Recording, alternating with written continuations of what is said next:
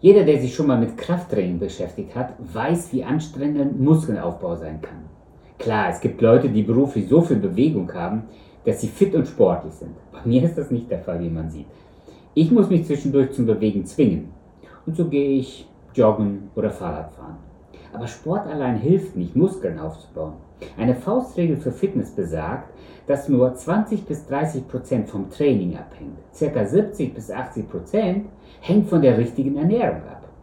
Muskeln können nur aufgebaut werden, wenn der Körper die richtigen Nährstoffe sowie Eiweiß, Fett, Mineralien, Kohlenhydrate und auch Wasser hat. Nur dann kannst du fit bleiben. Dummerweise ist das auch nicht nur ein einmaliger Akt, sondern es muss ein Lebensstil werden. Es genügt nicht in der Jugend viel Sport gemacht zu haben. Du musst dich ein Leben lang fit halten, wenn du fit sein willst. Ähnlich sieht das in unserem Leben als Christen aus. Auch wir brauchen die richtige Kraftquelle im Glauben. Ich will dir heute eine solche Kraftquelle vorstellen. Meine Andacht steht unter dem Motto, Freude an Gott ist deine Kraftquelle. Denn mein Lieblingsvers im Buch Nehemiah steht in Kapitel 8, Vers 10. Da heißt es, und Esra sprach zu ihnen, geht hin und esst fette Speisen, trinkt süße Getränke und sendet davon auch denen, die nichts für sich bereitet haben. Denn dieser Tag ist heilig unserem Herrn. Und seid nicht bekümmert, denn die Freude am Herrn ist eure Stärke. Während im Buch Esra der Wiederaufbau des Tempels beschrieben wird, erfahren wir im Buch Nehemiah, wie die Stadtmauer wieder aufgebaut wird. Nehemia ist mit einer dritten Welle der Rückwanderer zurückgekommen.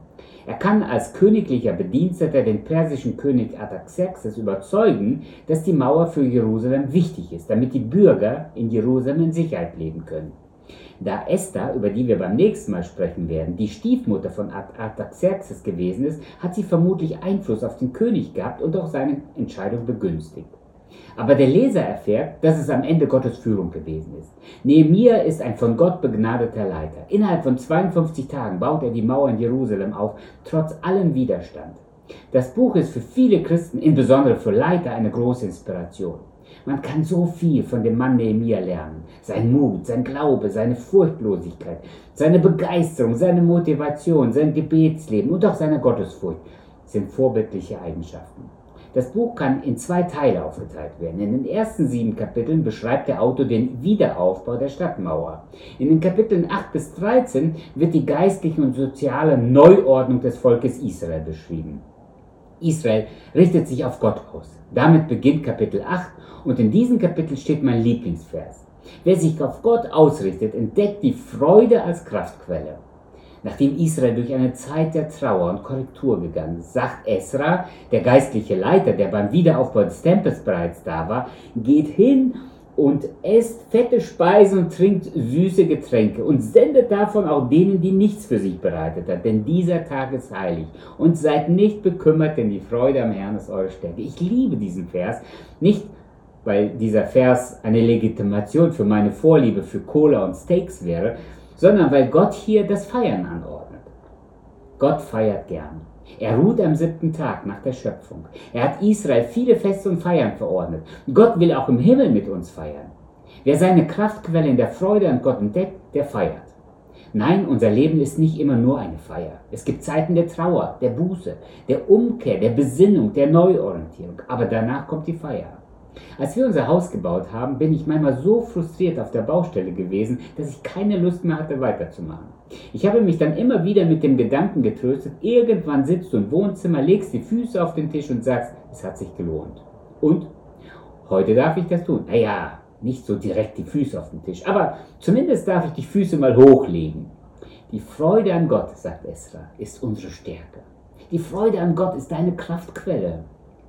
Wenn du die Welt nur untergehen siehst und nicht siehst, wie viel Grund zur Freude wir haben, dann wirst du keine Motivation haben, etwas anzupacken. Deshalb, wenn gerade in deinem Leben eine dunkle Wolke über dir hängt, freu dich an der Sonne hinter den Wolken. Denn auch die dunkelste Wolke hat einen glänzenden Rand, weil dahinter die Sonne scheint. Wenn du durch ein dunkles Tal gehst, dann sei dir sicher, am Ende ist wieder helles Licht. Gott ist bei dir. Du bist nicht allein. Wenn du aber gerade eine sonnige Zeit im Leben hast, vielleicht sogar tatsächlich auf der Sonnenseite des Lebens lebst, dann erinnere dich daran, wem du das alles zu verdanken hast. Freu dich an Gott. Er hat dir alle Sünden vergeben. Er hat dir ewiges Leben geschenkt. Er kommt bald wieder und wir werden für alle Ewigkeit bei ihm sein.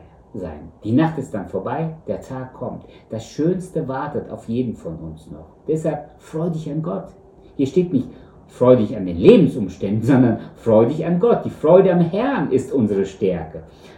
Und das ist kein einmaliger Akt. Wie beim Muskelaufbau. Es ist ein Lebensstil. Beginne heute mit diesem geistlichen Krafttraining. Wenn du noch nicht begonnen hast, dann leg los. Aber setz es heute wieder fort, wenn du damit bereits begonnen hast. Mach kleine Schritte und setz jeden Tag etwas fort.